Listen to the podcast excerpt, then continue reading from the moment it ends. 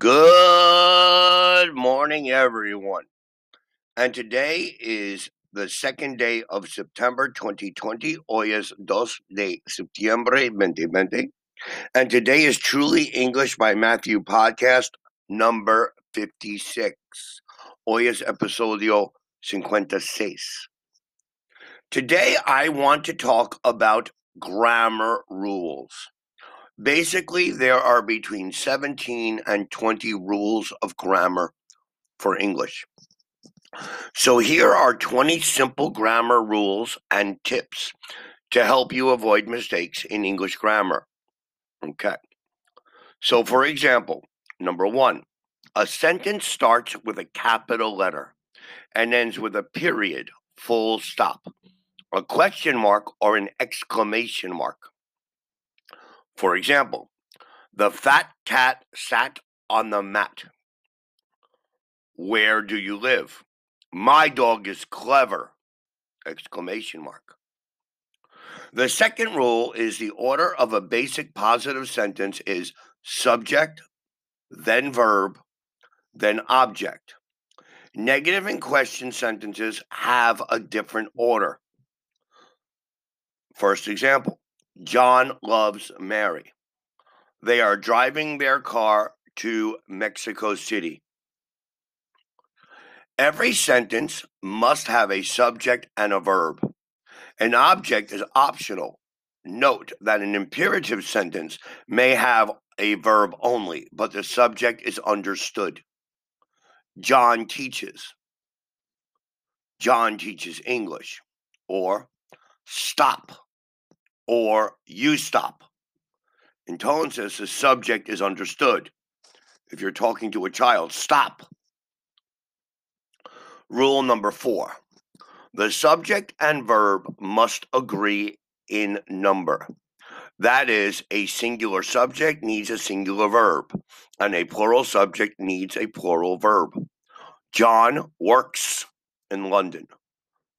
The monk eats once a day. John and Mary work in London. Most people eat three meals a day. Grammar rule number five when two singular subjects are connected by or, use a singular verb. The same is true for either, or, neither, or nor. John or Mary is coming tonight.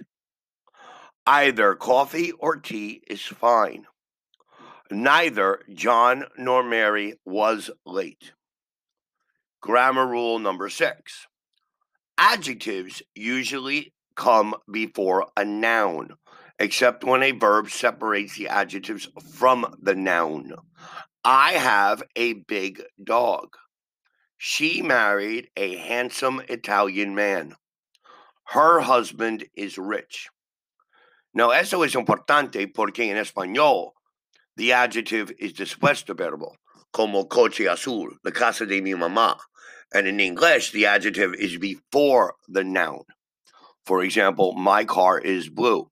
My mother's house is literalmente contrario, in reverse. Grammar rule number seven. When using two or more adjectives together, the usual order is opinion, adjective, plus fact adjective plus noun. There are some additional rules for the order of fact adjectives. I saw a nice French table.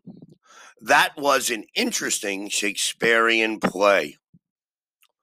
Grammar rule number eight treat collective nouns, for example, committee, company, group, board of directors, as singular or plural.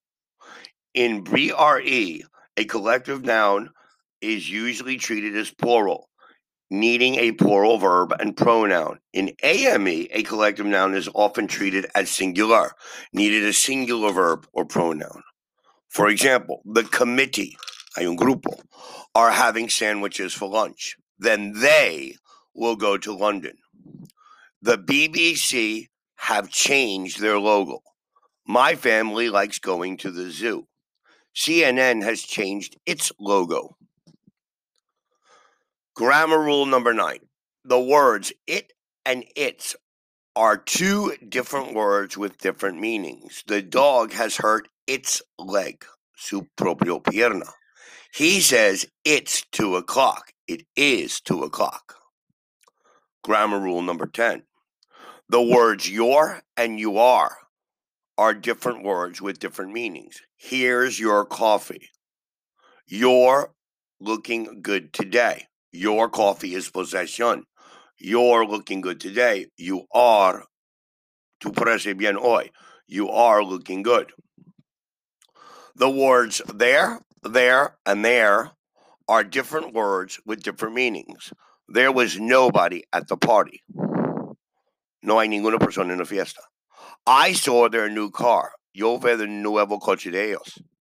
Do you think they're happy? Creos ellos está feliz?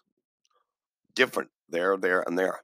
Grammar rule number 12. The contraction he's can mean he is or he has. Similarly, she's can mean she is or she has, or its can mean it is or it has. And John's can mean John is or John has.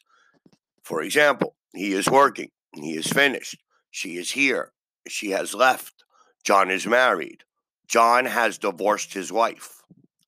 Number 13, the contraction he'd can mean he had or he would.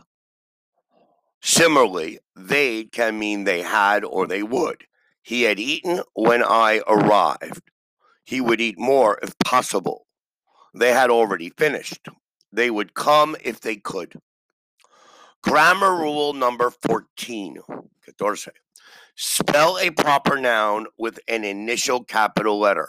A proper noun is a name of something. For example, Joseph, Mary, Russia, Mexico, British Broadcasting Corporation, English.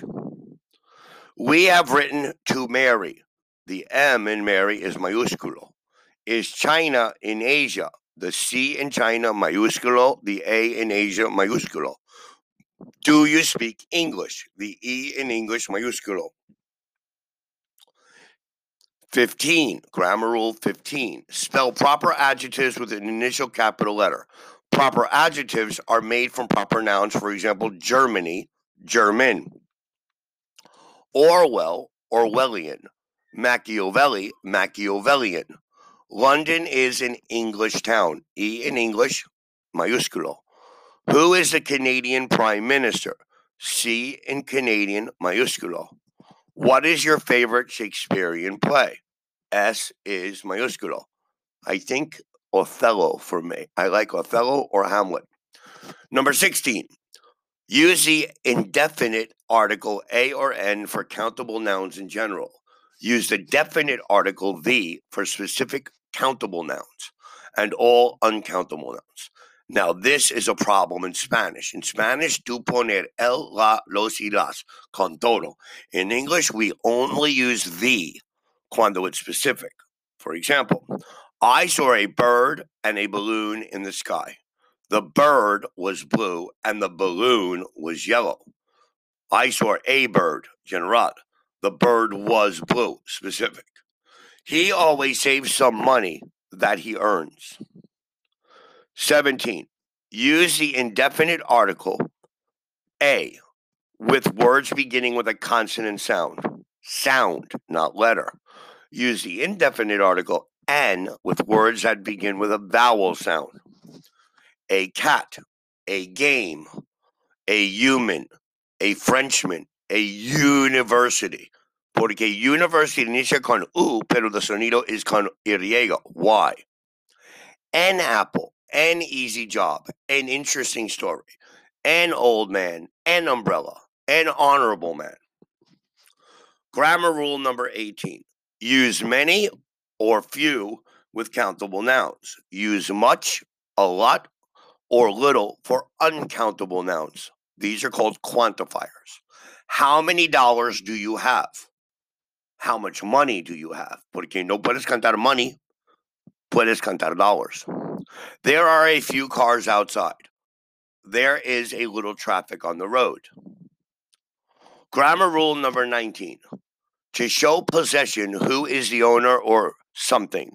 Use the apostrophe plus S for singular owners and S plus apostrophe for plural owners. The boy's dog. Boy apostrophe S. The boy's dog. B O Y S apostrophe. Porque hay más de un niño. Okay, number 20. In general, use the active voice. Cats eat fish in preference to the passive voice. We use active in preference to passive. Active is used in preference to passive. Those are the 20 grammar rules for English, and they're very important that you understand them. Now, please remember, you can contact me via message and I will help you to understand this. I will send you material. I will answer your questions for free. My name is Matthew. This is Truly English by Matthew. Please have a wonderful day and thank you for listening.